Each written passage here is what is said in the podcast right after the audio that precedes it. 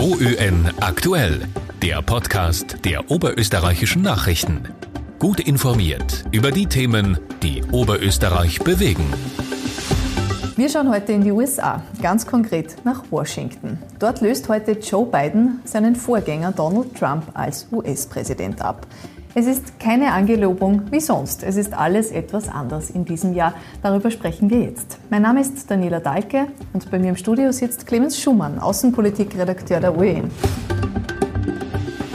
Es ist ja doch sehr vieles anders heuer. So eine Angelobung hat die Welt in den USA eigentlich noch nicht gesehen. Da kommt vieles zusammen. Zum einen Corona, auf der anderen Seite die Sicherheitslage im ja. Land. Wie wird die Angelobung heute ausschauen? Ja, es ist äh, eine beispiellose Zeremonie für die Geschichte der USA. Äh, Angelobungen sind ja normalerweise ein großes Ereignis, äh, Fernsehereignis, aber auch für zigtausende Amerikaner, die sich da persönlich vor Ort in Washington ein Bild vom neuen Präsidenten machen wollen.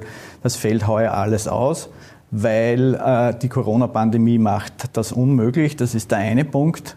Äh, denn die Pandemie hat ja gerade in den letzten Wochen äh, neue Dimensionen erreicht. Wir sprechen mittlerweile von mehr als 400.000 Corona-Toten in den USA, alleine 100.000 in den vergangenen Wochen.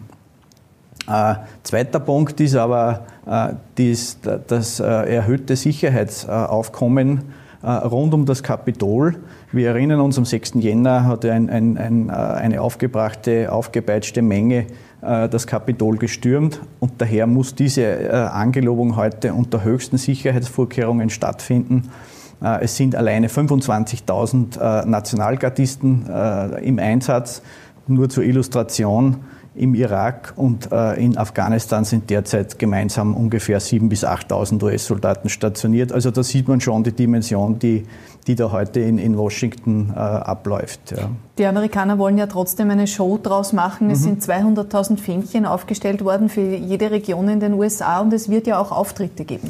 Ja, also es ist äh, sehr viel Prominenz äh, äh in, im Einsatz, sage ich jetzt einmal. Äh, Schauspieler, äh, Künstler, also es ist wirklich sehr, sehr viel auf den Beinen aber halt sehr gedämpft und äh, sehr vieles wird online, virtuell äh, stattfinden.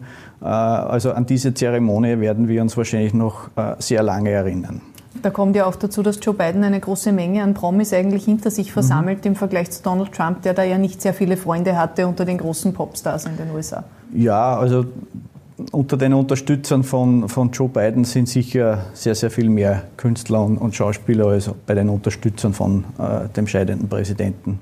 Bevor wir uns den anschauen, der antritt, schauen wir uns den an, der abtritt. Mhm. Wie leise oder laut wird denn Donald Trump heute seinen Auszug aus dem Weißen Haus zelebrieren? Naja, er, er verabschiedet sich aus dem Weißen Haus so, wie er 2016, äh, also vor vier Jahren, äh, ins Weiße Haus eingezogen ist, unkonventionell Regeln sind ihm wurscht, äh, Traditionen genauso.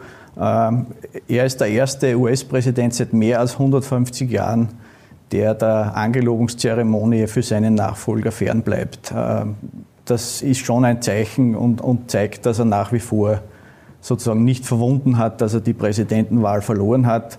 Und vermutlich glaubt er immer noch, dass er die Wahl gewonnen hat und eigentlich heute eher oben stehen müsste auf den Stufen des Kapitols.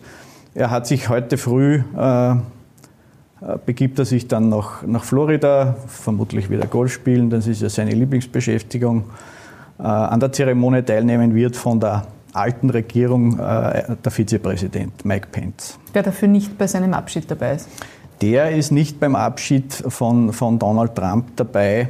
Äh, auch das ein Zeichen, dass sich die beiden engen Weggefährten die in den vergangenen vier Jahren sehr, sehr viel gemeinsam gemacht haben, zuletzt etwas entzweit haben.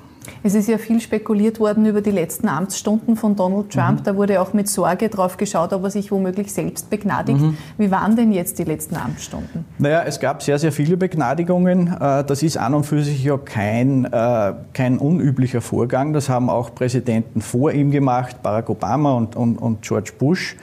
Neu ist allerdings, äh, dass man äh, Begnadigungen sozusagen äh, als Freundschaftsdienst begreift. So hat es Donald Trump gemacht. Er hat ehemalige Weggefährte, die zum Teil sehr viel Dreck am Stecken haben, äh, begnadigt im letzten Moment. Als Beispiel fällt mir da sein ehemaliger Chefberater Steve Bannon ein, der zum Beispiel am 6. Jänner, wir haben es schon erwähnt, wie das Kapitol gestürmt wurde, just an diesem Tag hat er auf Twitter geschrieben, man sollte doch den FBI-Chef und auch den obersten Seuchenbekämpfer in den USA äh, enthaupten. Äh, da sieht man, welche, welche Leute das sind und der ist zum Beispiel heute auch von Donald Trump begnadigt worden. Selbst hat er sich nicht begnadigt, da dürften ihm seine seine Rechtsberater davon abgeraten haben. Als Donald Trump die Wahl gewonnen hat, waren die Republikaner sehr mächtig. Mhm. Das Vermächtnis, das Donald Trump jetzt hinterlässt, ist kein so großes mehr, oder? Nein, also wir erinnern uns, 2016 hat äh, Donald Trump die Präsidentenwahl gewonnen. Im Senat gab es eine Mehrheit für die Republikaner und auch im Repräsentantenhaus. Jetzt, vier Jahre später, schaut die Sache ganz anders aus. US-Präsident ist ein Demokrat, nämlich Joe Biden. Im Senat gibt es ein Part, 50 zu 50. Und bei einem, äh, einer umstrittenen Entscheidung, wo es 50-50 steht, äh, entscheidet letztlich dann die, die Vizepräsidentin, das ist auch eine Demokratin, also de facto haben auch die Demokraten im Senat eine Mehrheit und im Repräsentantenhaus haben sie es auch. Das heißt, die Demokraten können in den kommenden zwei Jahren durchregieren und für die Republikaner heißt es eigentlich zuschauen. Ja. Also in vier Jahren hat, hat man alles verloren eigentlich. Kommen wir jetzt zu Joe Biden, der mhm. da durchregieren kann. Wird seine Amtszeit ohne Jubel, wie auch jetzt sein Antritt eigentlich eine Angelobung ohne Jubel, weil auch das Publikum fehlt. auf ihn warten ja jetzt gleich doch sehr schwierige Aufgaben. Das mhm. sind keine Aufgaben, mit denen man jetzt unmittelbar glänzen wird können. Ja, also die erste und wahrscheinlich wichtigste Aufgabe ist jetzt einmal die Bekämpfung der Corona-Pandemie, die ja äh, vom Vorgänger ja, nicht sehr, sehr engagiert angegangen wurde. Äh, das ist jetzt sicher mal das, das Wichtigste in den ersten, ersten 100 Tagen. Das ist ja immer so eine Zeitspanne, die man einem neuen äh, Präsidenten oder Regierungschef gibt. Das Zweite ist die Verabschiedung äh, eines Corona-Hilfspakets. Da reden wir von bis zu zwei Billionen Dollar. Das wäre auch wichtig, um die Wirtschaft zu stimulieren und, und, und auch die, die, die Nachfrage.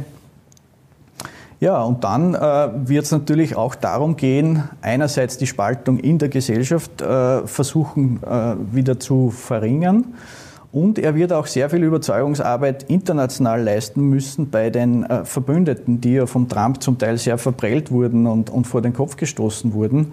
Äh, ich denke hier an die NATO-Partner und so weiter. Also da wird Joe Biden auch international einiges zu tun haben. Es sind schon große Brocken, die er da hinterlassen bekommt. Wie schnell ist so ein Präsident handlungsfähig? Wie schnell kann da etwas weitergehen? Sind da 100 Tage tatsächlich schon so, dass man da eine kleine erste Bilanz ziehen wird können?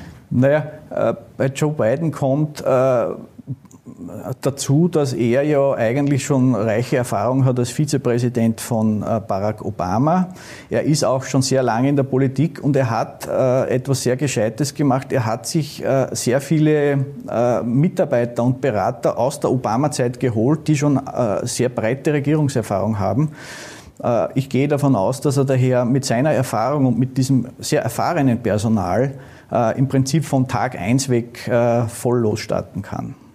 Es wird ja heute nicht nur ein historischer Tag wegen dieser Angelobung, sondern auch wegen der Vizepräsidentin. Erstmals wird eine mhm. Frau angelobt. Was bedeutet das für die USA? Ist das ein Aufbruch in eine neue Zeit? Naja, es ist erstens einmal ein wichtiges Signal äh, an die afroamerikanische Bevölkerung. Es ist aber auch ein, ein wichtiges Signal an die Frauen. Äh, man kann sozusagen in Amerika alles werden. Ja? Bis hin zur Vizepräsidentin. Fehlt, was wir noch brauchen, ist eine Präsidentin. Aber vielleicht wird das sogar einmal Kamala Harris. Äh, so gesehen ist das wirklich ein sehr, sehr, sehr gutes Signal. Und äh, Frau Harris steht auch für eine jüngere Politikergeneration. Wir erinnern uns, Joe Biden geht schon auf die 80 zu, Donald Trump äh, war auch sozusagen oder ist äh, kurz vor, vor dem 80. Lebensjahr. Und Kamala Harris ist da durchaus ein Signal der Verjüngung. Das ist auch vielleicht ganz wichtig. Ja. Es ist jetzt nicht unbedingt vordergründig politisch wichtig, aber mit Joe Biden zieht ja doch auch eine andere Art mhm. der Familie wieder ins Weiße Haus ein. Es wird wieder First Dogs geben ja. und eine First Lady, ähm, die, die auch arbeiten möchte mhm. und nicht nur repräsentieren möchte. Zieht da frischer Wind ins Weiße Haus ein? Was dürfen wir uns von der neuen First Family erwarten? Ja, also es ist sicher ein anderer Stil, der künftig im Weißen Haus herrschen wird. Äh, das ist einmal äh, ganz sicher. Und äh, was mir sehr gut gefällt, ist, dass die künftige First Lady sich nicht nur auf das Repräsentieren beschränken will. Sie ist ja eine Lehrerin und für sie ist das Thema Bildung sehr wichtig. Und da gibt es, glaube ich, auch in den USA und nicht nur dort sehr, sehr viel zu tun. Und da können wir sicher auf einiges gespannt sein. Danke, Clemens Schumann. Bitte gern. Wir werden sehen, was die neue Regierung bringt, aber zuerst schauen wir uns erst einmal die Angelobung an und die startet um 18 Uhr unserer Zeit in Washington. OÖN aktuell. Mehr Podcasts finden Sie auf Nachrichten.at.